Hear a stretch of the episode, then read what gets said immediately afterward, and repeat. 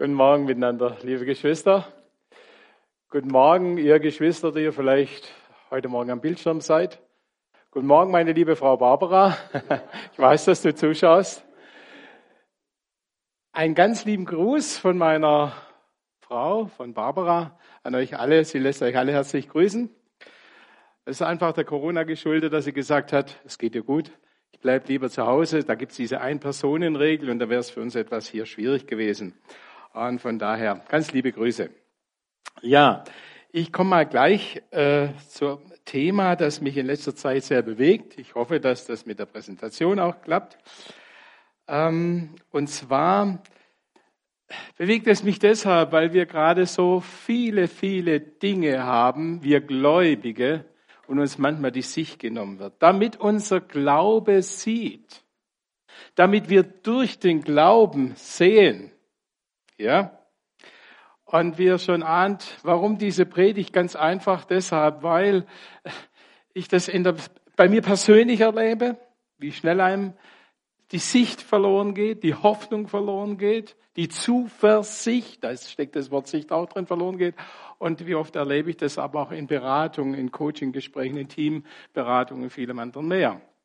Und da denke ich immer, wir gerade jetzt in dieser Zeit, wir miteinander, als charismatisches Zentrum, wir miteinander als Gläubige, du, ich, wir brauchen Gottes Sicht. Ja, ist es so? Ja, ich möchte euch etwas sagen. Zuerst hätte ich am liebsten gesagt, Glauben allein reicht nicht. Dann habe ich gedacht, oh, Vorsicht. Ähm, und dann habe ich gedacht, ich nenne es mal anders. Ich nenne es mal Gott für Wahrhalten reicht nicht. Ja? Und ich habe euch da so ein schönes Auto mitgebracht. Das ist für mich so ungefähr, was nützt das schönste Auto, wenn du nicht reinsitzt und es gebrauchst? Ich habe immer wieder ein Gespräch mit einem sehr, sehr liebevollen, intelligenten, hochintelligenten Menschen, der auch in die Kirche geht. Ich glaube auch an Gott. Und ich bete so viel für ihn, weil ich denke, ja, Du redest über Gott genauso wie ich habe ein tolles Auto, aber ich habe keine Beziehung dazu. Ich gebrauche es nicht. Ich fahre nicht damit. Und wie wertvoll mir das ist, ich brauche, wisst ihr, diese Gottesdienst brauche ich immer täglich neu. Kleines Beispiel. Vor einiger Zeit sitzen zwei Parteien vor mir. Ich mache zurzeit digitale Beratung über den Bildschirm, Skype und was es da alles gibt. Ja, Zoom und WhatsApp und ja. Und sie sitzen so vor mir und ja, sie sitzen deshalb vor mir, weil sie sehr unterschiedlich sind. Sehr unterschiedlich. Oh, und es hat geknistert. Und deshalb kamen sie auch, um vielleicht zu klären, wie können wir besser miteinander. Kennt ihr das aus der Ehe? Ne, so. Diese Unterschiedlichkeiten, die man entdeckt, da wird's spannend. Und wisst ihr, da hatte ich schon eine ganze Zeit mit ihnen gesprochen, so auf manche Dinge hingewiesen und ich habe plötzlich gemerkt, wie hilflos ich mich fühle, weil ich das Gefühl hatte, ich komme nicht auf den Punkt. Und ich habe so innerlich gebetet und plötzlich sehe ich ein ganz großes Plus und ein ganz großes Minus vor mir. Das kannst du nicht machen. Du kannst ja nicht der einen Partei sagen, du bist das Plus und der andere Partei ist Minus. Nein, so. Und dann habe ich ihn aber doch dargestellt, er hat gesagt, das hat nichts mit der Wertigkeit zu tun, es hat nur etwas damit zu tun mit der Unterschiedlichkeit. Plus und Minus liegt doch sehr weit auseinander, oder? Ob du Plus im Geldbeutel hast oder Minus auf dem Konto, ist ein Unterschied. Naja, auf jeden Fall habe ich Ihnen das so gesagt. Und wie ich das Ihnen sage, sehe ich wirklich dieses Bild von mir und zwei Leitungen, die werden an Strom erinnert. Plus und Minus. Und ihr kennt es vielleicht, Plus und Minus, wenn wir da so zwei Leitungen beieinander haben. Na, Ronny, gell? Und da bringt man einfach mal Plus und Minus zusammen. Sage euch, das ist ein wunderbares Erlebnis. Das gibt ein, ein Geschwind, ein Blitz, ein, wow. Aber dann ist dunkel. Hallo. Kennt ihr das aus eurer Ehe, wenn es dann blitzt und donnert? Ja, so. Und habe gedacht, Herr, was willst du damit sagen? Plötzlich sehe ich eine Glühbirne. Eine Glühbirne vor mir dazwischen geschaltet, zwischen Plus und Minus, als Spannungsumwandler oder ich bin kein, ich bin kein Elektriker, kannst du das so erklären? Und dann sah ich diese Glühbirne vor mir und sage, Herr, was willst du denn jetzt mit der Glühbirne? Soll ich denen sagen, soll ein Licht aufgehen? Und ich sehe ganz deutlich die Worte in dieser Glühbirne. Wertschätzung, Achtung, Vergebungsbereitschaft. Ja, sich mal was anhören, Kritik anhören und sich nicht gleich zu erklären oder verharmlosen. Und das habe ich Ihnen alles gesagt. Und ich hatte das Gefühl, als ich das zu Ihnen gesagt hatte, das blieb nicht da oben, sondern es ging mitten, mitten ins Herz. Ich habe richtig gemerkt, wie das sie bewegt. Also Gottes Sicht ist so wichtig. Und deshalb habe ich euch einen Text mitgebracht. Und der steht im Epheserbrief. Und zwar im Epheser im ersten Kapitel. Ich lese ihn euch mal vor.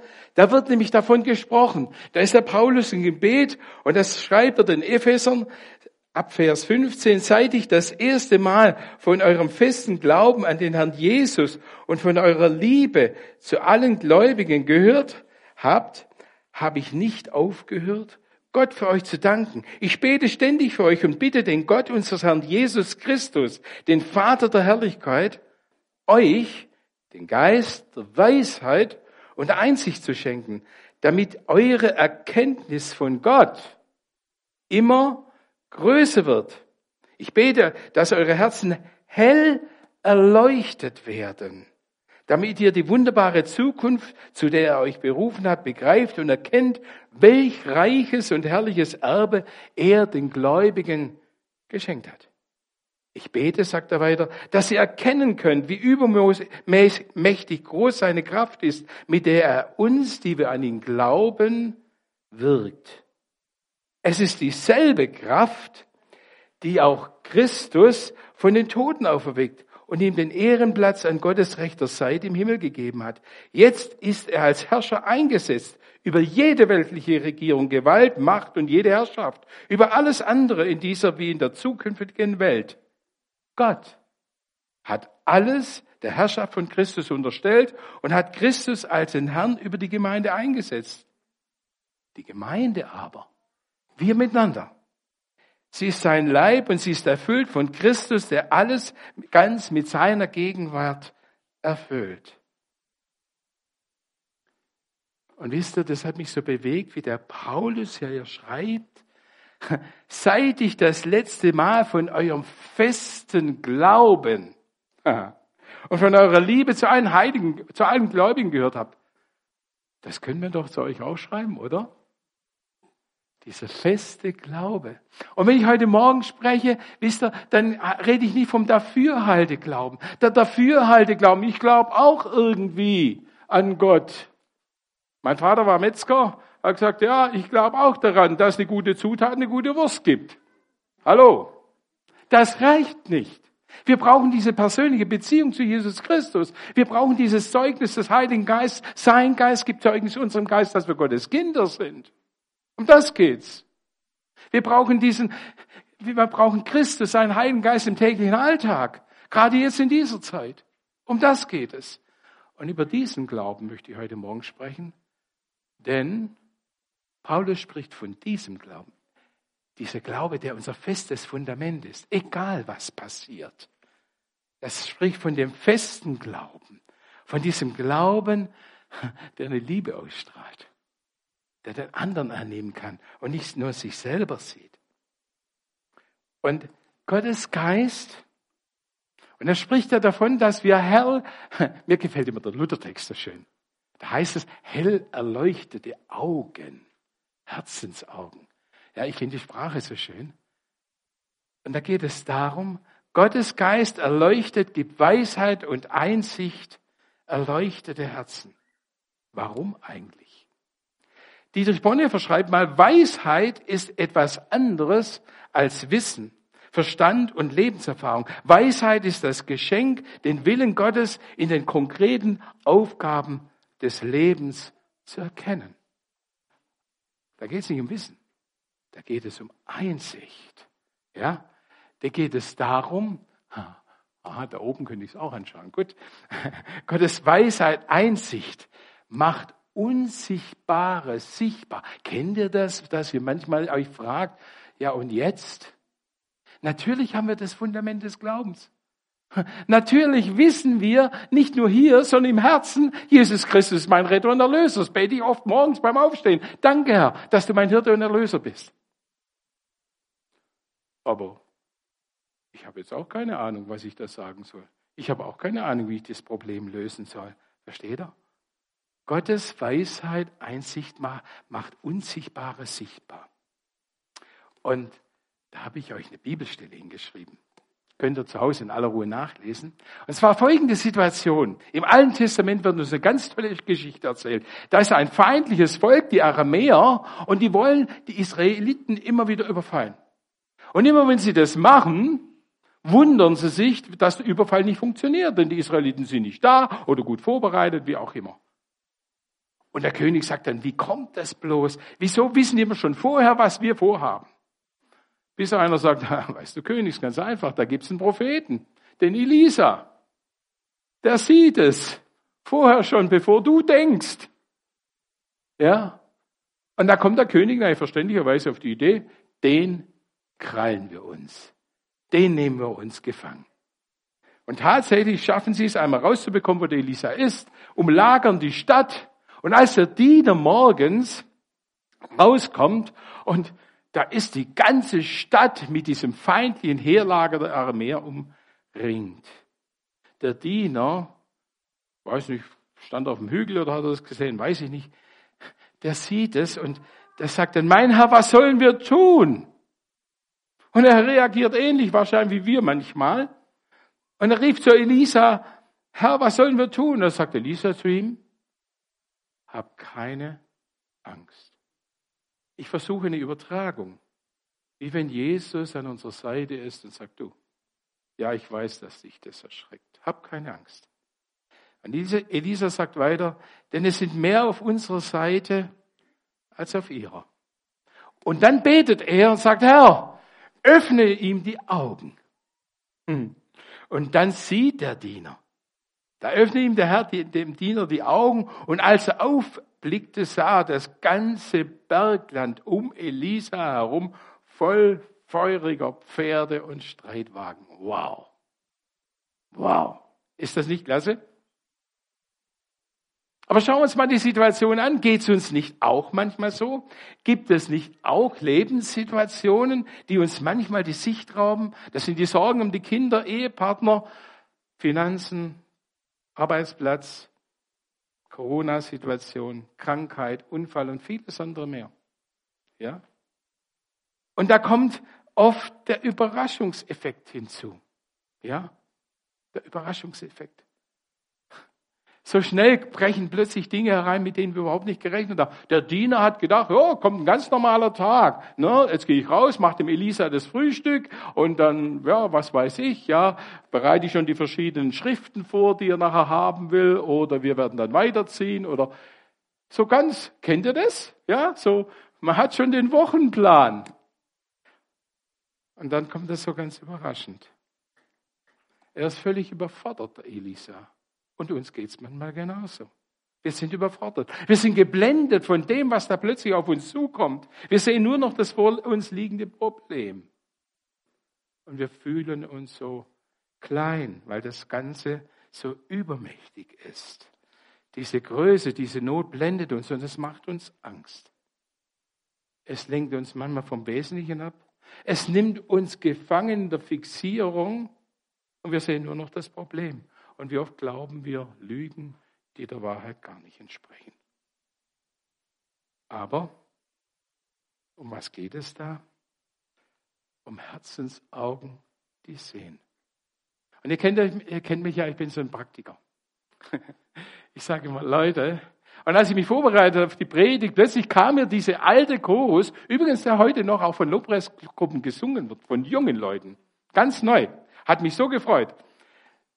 Und da heißt es doch klar, richte den Blick nur auf Jesus, schau auf in sein Antlitz so schön und die Dinge der Welt werden blass und klein in dem Licht seiner Gnade gesehen. Das Herzensaugen, die sehen. Welch ein Geschenk. Wir, die wir an Jesus Christus glauben, wir, die wir ihm vertrauen, dass er immer wieder neu uns die Herzensaugen öffnen möchte. Ist das nicht großartig? Und da ist etwas. Gottes Liebe erkennen, seine Größe erkennen, befreit von der Macht der Not. Denn die Macht, die, die Not, die kommt mit so einer Macht auf uns zu. Ja, wir sind manchmal in den Gedanken so gelähmt. Ja, wir sind manchmal so hilflos. Und da ist es doch so entscheidend, dass wir in die Gegenwart Gottes gehen. Kennt ihr das?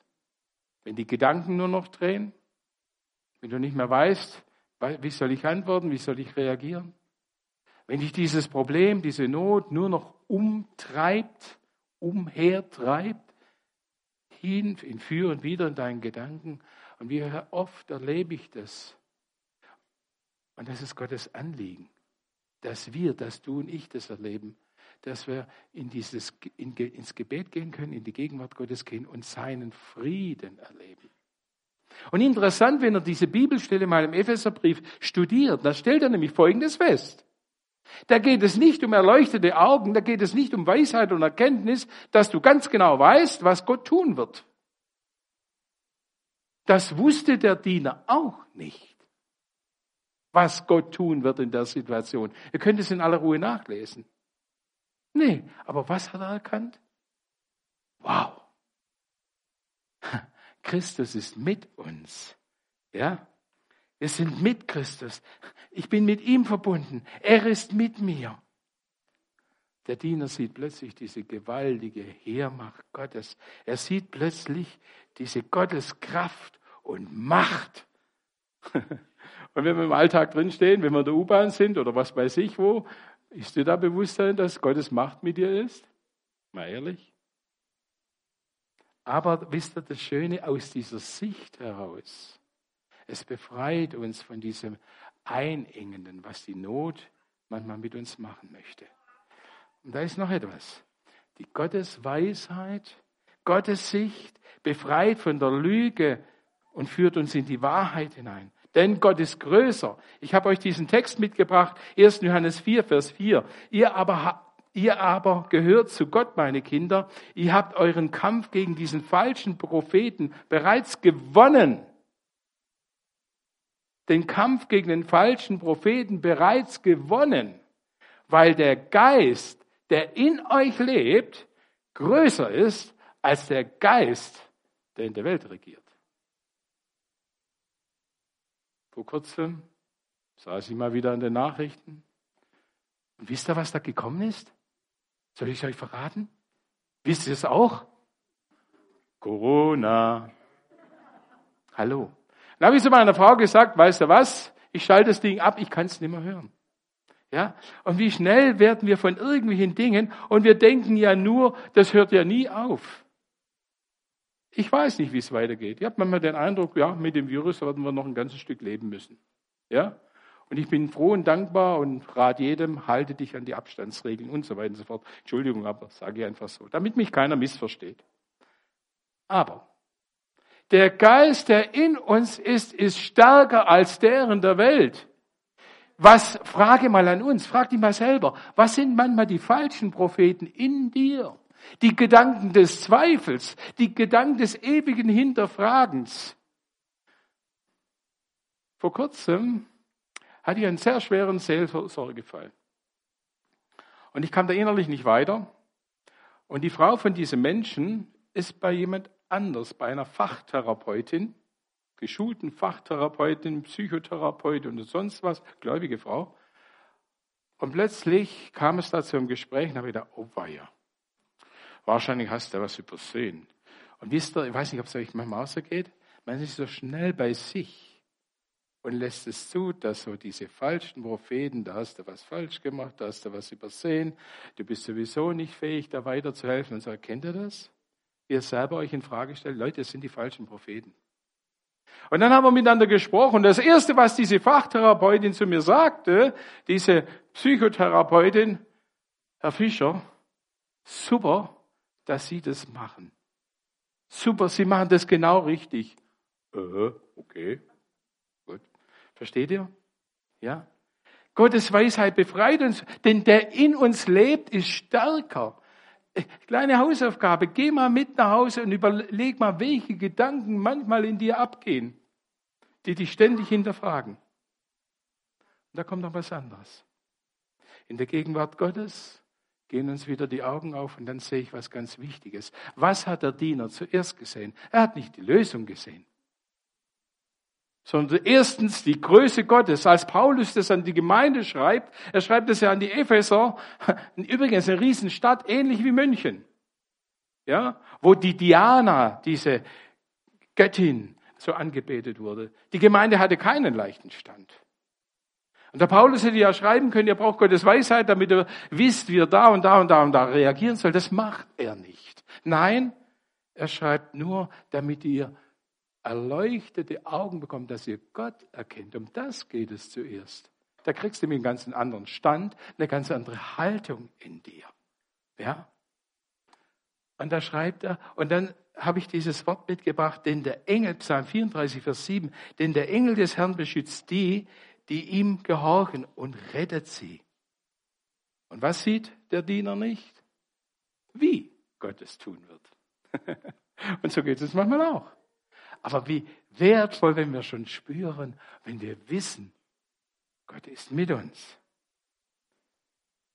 Ähm, aber wenn ich nicht glaube, oh halt, habe ich was übersprungen, das möchte ich doch nicht.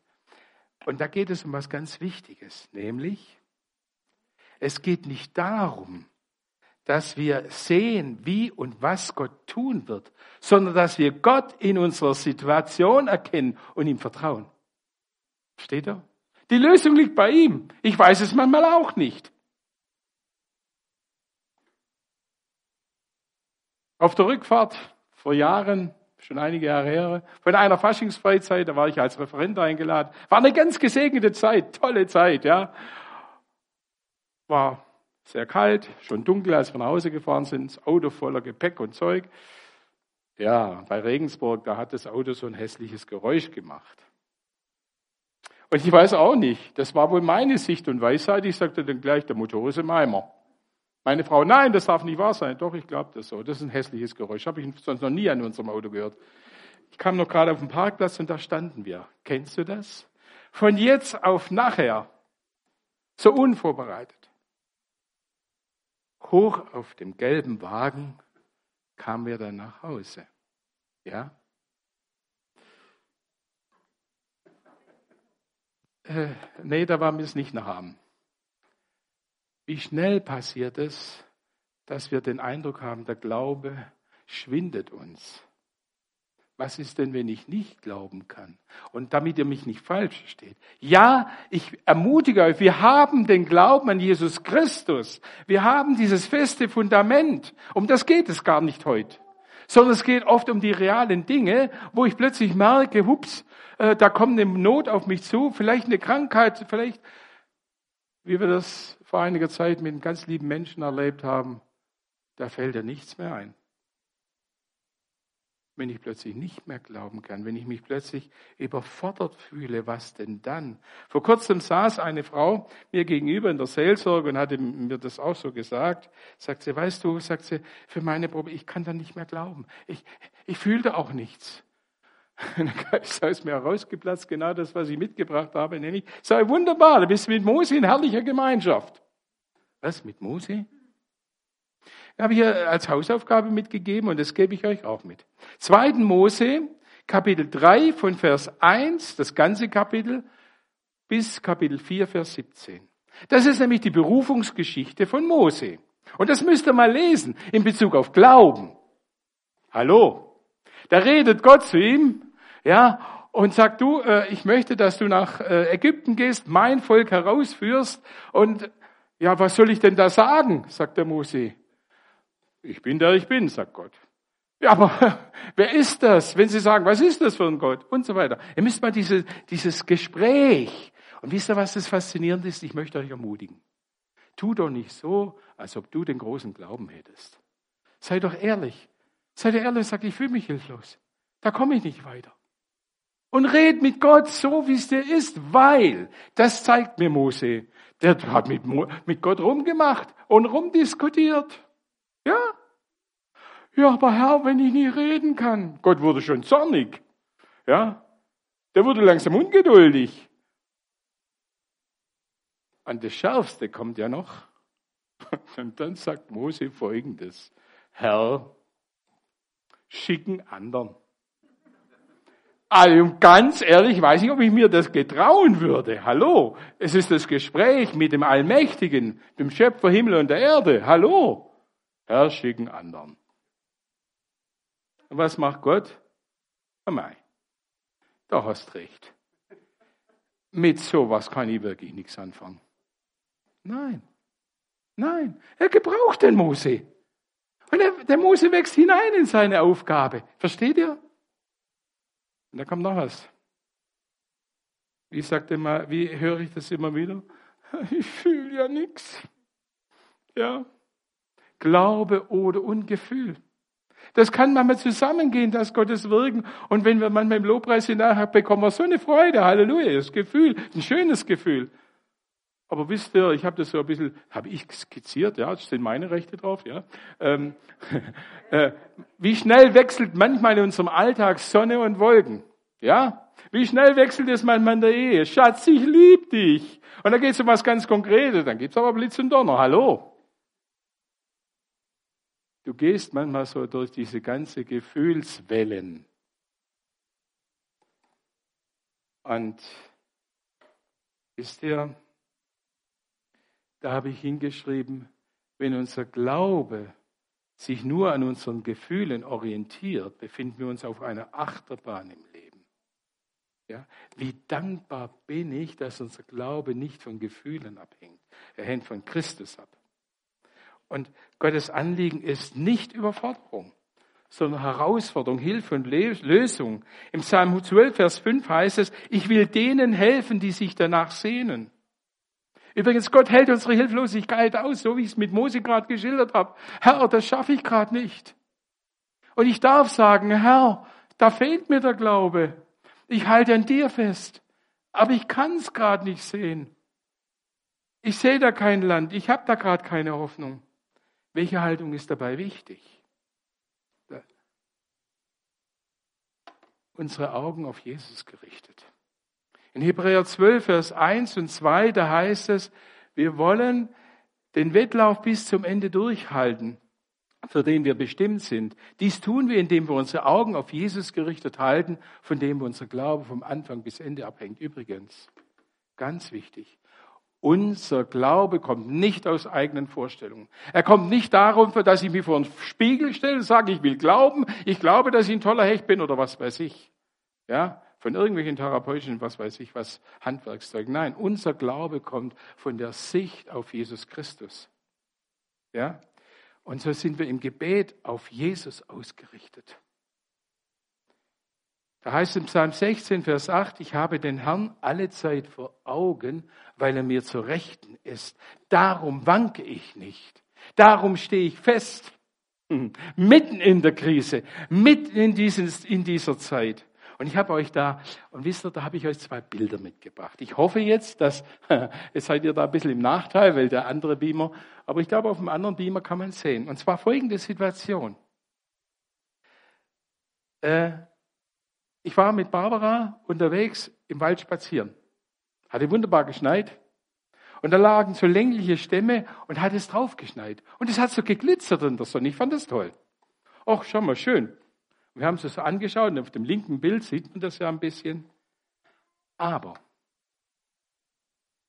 dann öffnete uns Gott die Augen in der Weise, dass wir es mal genauer angeschaut haben. Hier auf dem recht, äh, auf dem, von mir aus gesehen, rechts, für euch links, Beamer, sieht man das sehr deutlich.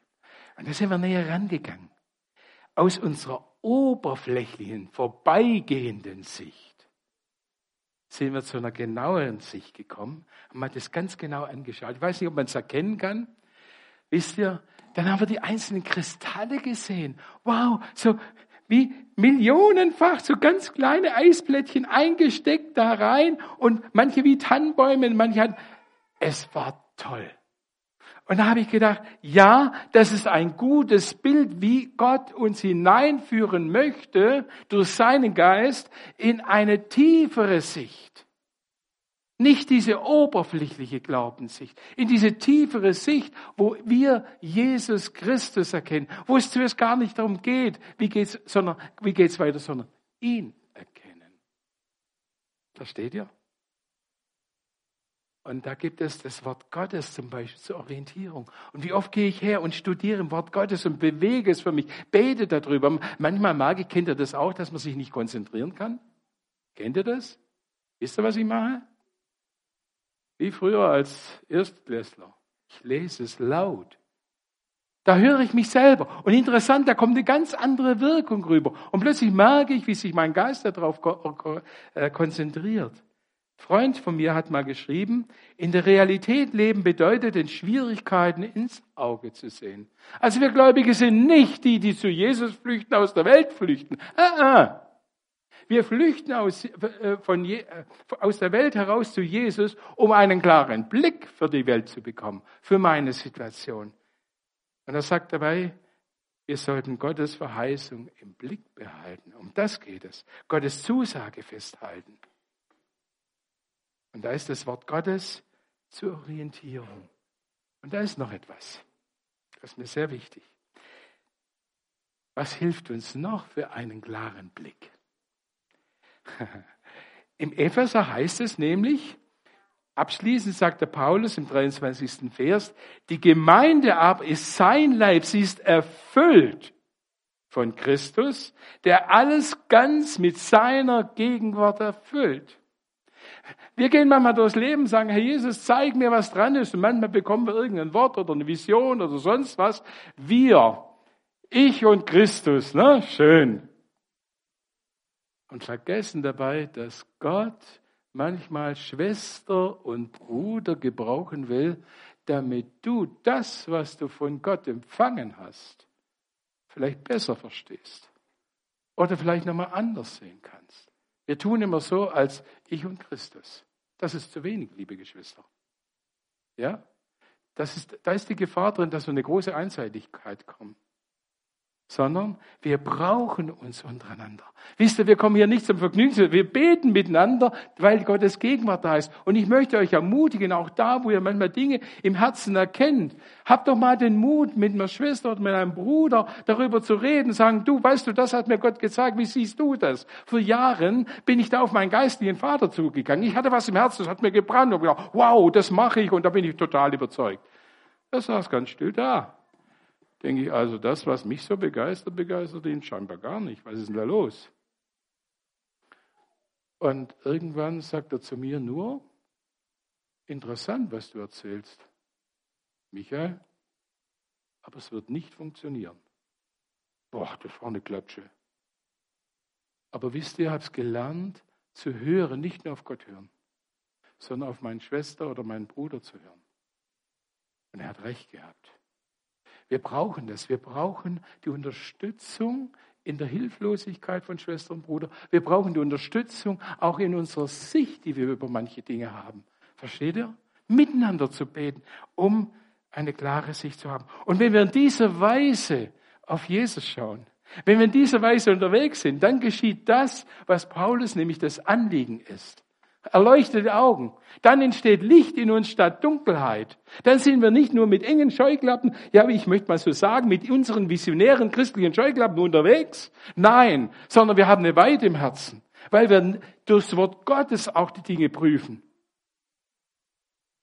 Weil wir durch Schwester und Bruder uns prüfen lassen. Versteht ihr? Und dadurch entsteht eine Weite, dadurch entsteht eine Sicht. Dadurch entsteht Licht statt Dunkelheit. Wie sagt Jesus? Er sagt in Johannes 8, 12, ich bin das Licht der Welt. Wer mir nachfolgt, braucht nicht im Dunkeln umherzuirren, denn er wird das Licht haben, das zum Leben führt.